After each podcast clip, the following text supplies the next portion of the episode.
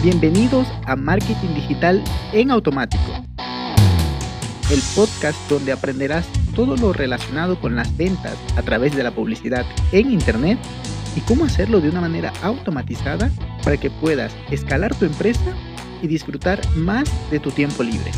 Así es que, manos a la obra. Empezamos.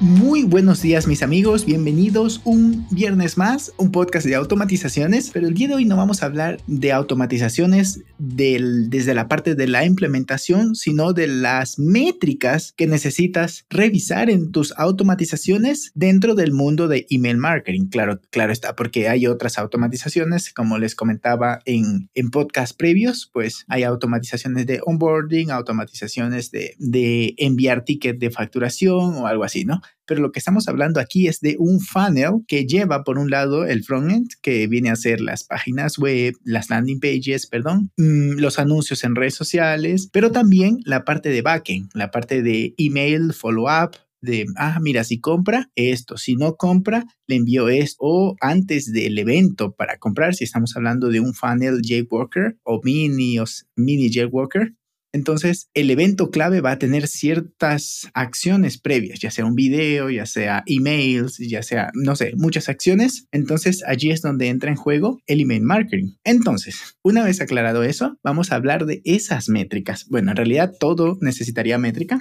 pero es que en realidad todo dentro de los negocios, pero es que en realidad en la vida necesitamos métricas para todo.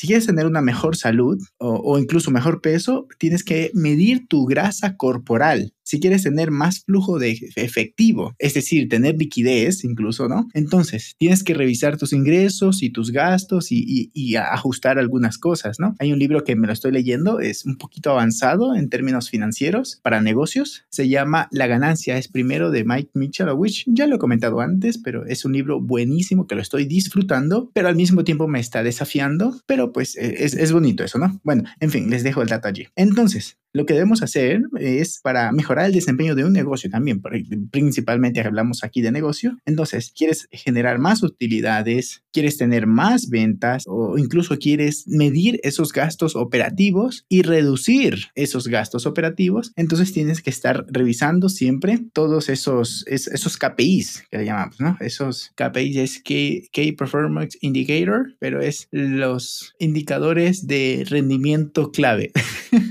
ya saben que en marketing digital, en negocios, pero pues más en marketing digital, somos expertos en llenarnos de términos españoles. Pero pues eh, al fin y al cabo, pues no pasa nada, hay que también aprender eso. Bien, entonces, entrando a materia, vamos a, a, revisar las, los parámetros que debes tener en cuenta en Campaign. Esto no solo, a ver, nosotros somos especialistas en Campaign, pero también manejamos muy, muy bien en MailChimp, GetResponse, en ConvertKit, en fin, muchas otras alternativas, Mailer Lite y muchas más, en fin, un montón. Entonces, pero bueno, por un lado tenemos el, el, el Open, o sea, la apertura de ese email que se llama el Open Rate, es decir, el porcentaje de apertura de tus campañas. Digamos que envías un, eh, una campaña, un email diciendo, hey, bienvenido, pues eso probablemente tenga un open rate alto, muy alto. Pero ¿qué tanto porcentaje tiene, por ejemplo, el email previo a la venta? o el email de follow-up cuando ya han visto tu oferta y pues no lo están abriendo porque no compraron a priori, pero luego le puedes hacer un seguimiento para que te compren. ¿Qué tal eso? ¿Cómo está eso? Entonces ahí es donde entra este porcentaje de open rate.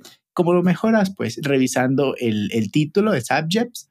Em, tranquilamente con Campaign puedes hacer test A-B de los títulos para que veas cuál es el que más te está funcionando. Bien, logramos después de tener, en estadística hablamos de una, de una muestra em, significativa, ¿no? Entonces, si ya tienes una muestra lo suficientemente grande para sacar una conclusión y ya, pues, ok, el, el subject ya llega al subject ganador, entonces es momento de revisar el copy, el copy interior, qué tanto están leyendo ese correo y qué tanto están dando clic al botón de comprar por ejemplo, ¿no? En fin, muchas cositas. Luego tenemos, ahí es donde viene el otro, ¿no? Que en realidad ya me adelanté. El click-through rate. Este, en cambio, significa el, el click, básicamente, ¿no?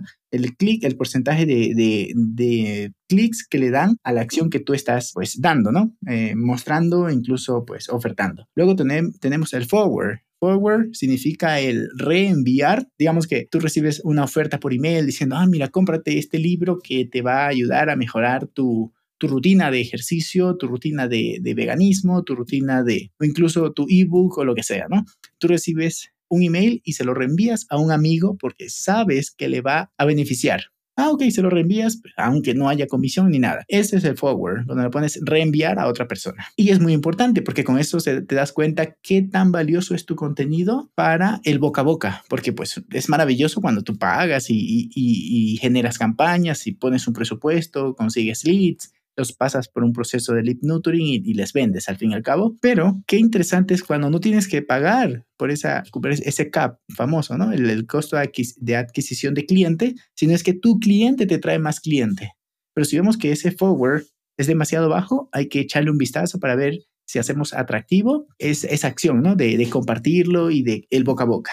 Seguimos, el unsubscribe, terrible, pero pues esto pasa a cualquiera, le pasa a Russell Branson, le pasa a Gary Vee, le pasa a Joan Boluda, le pasa a Bilba Núñez y por supuesto que le pasa a Carlos Muñoz. ¿Pero qué significa? Significa la gente, pues bastante obvio, ¿no? La gente que se desuscribe. Pero no es solo eso, ah, ok, se van a desuscribir, pero lo que debes es analizar dónde se desuscriben, en qué correo, si este, si este correo es muy agresivo e incluso atacaste a, cierta sensibilidad, pues entonces susceptibilidad, creo que es la palabra. En fin, atacaste a alguien y, esa, esa, persona se sintió ofendida y como que, ah, ok, pues en fin, se desuscribe y ya está. Mm, entonces tienes que tomar una decisión si quieres seguir así y, y segmentar más tu, tu base, decir, ok, no, está bien, está bien, no importa que se suscriban porque yo sé que yo quiero lastimar o molestar, perdón, no, no, no, es lastimar, imagínate, es molestar a estas personas, pero conectar más con los de acá. Imagínate que tú dices, no, a mí me vale madre estos libros de, de, autoayuda, son una tontería, por ejemplo, ¿no?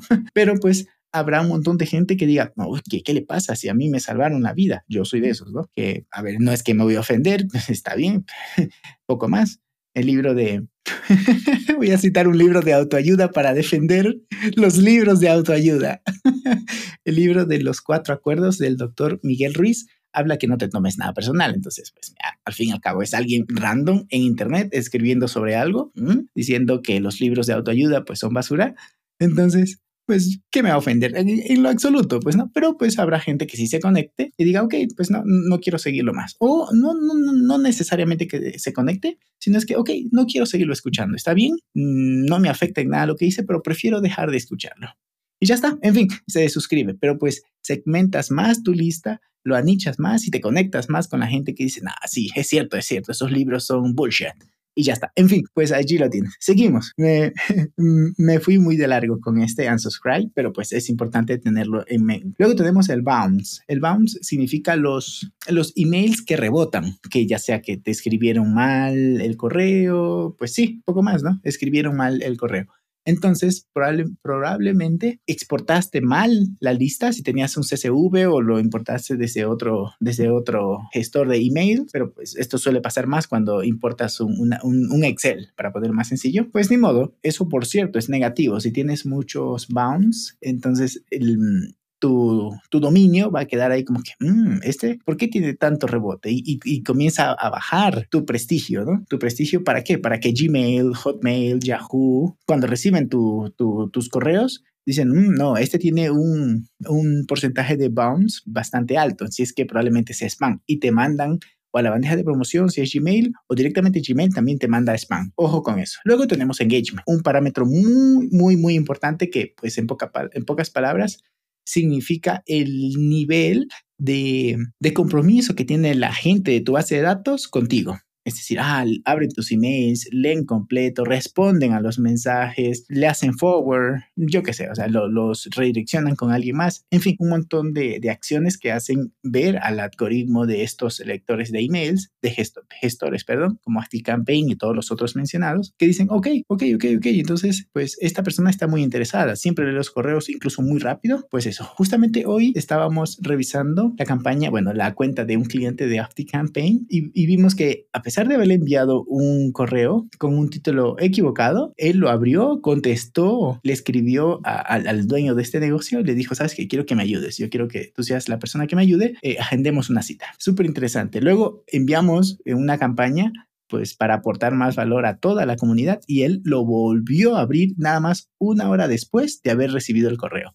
Y está allí pendiente y todo, por lo cual el engagement de ese usuario es bastante alto y pues necesitas una herramienta para poder identificar todo esto, para poder tener este récord e incluso para estas personas que tienen un engagement que en realidad, mm, pues para hacer más fácil la comunicación, hablamos luego de un lead scoring, que ya tengo un podcast hablando de lead scoring para mm, hacer una como una puntuación de los contactos que más están comprometidos contigo, que es un tanto similar a engagement, pero pues en fin, eh, tiene ligeros cambios, ligeros ligeros matices distintos, pero con eso dice, ok, entonces quiero enviarle una campaña, o sea, un correo masivo a los que tienen un, alto nivel de lead scoring, eh, pues entonces vas a aumentar las posibilidades de vender tu producto o servicio. Bien, y por último, revenue. Tienes que analizar esto. Imagínate que estás vendiendo, por ejemplo, Mailchimp se conecta muy bien con Shopify, con WooCommerce, igual en AfriCampaign se conecta y puedes saber, ah, mira, esta compra se hizo a través de este email. ¿Cuántos revenue llegaron desde ese email y, y, y demás detalles?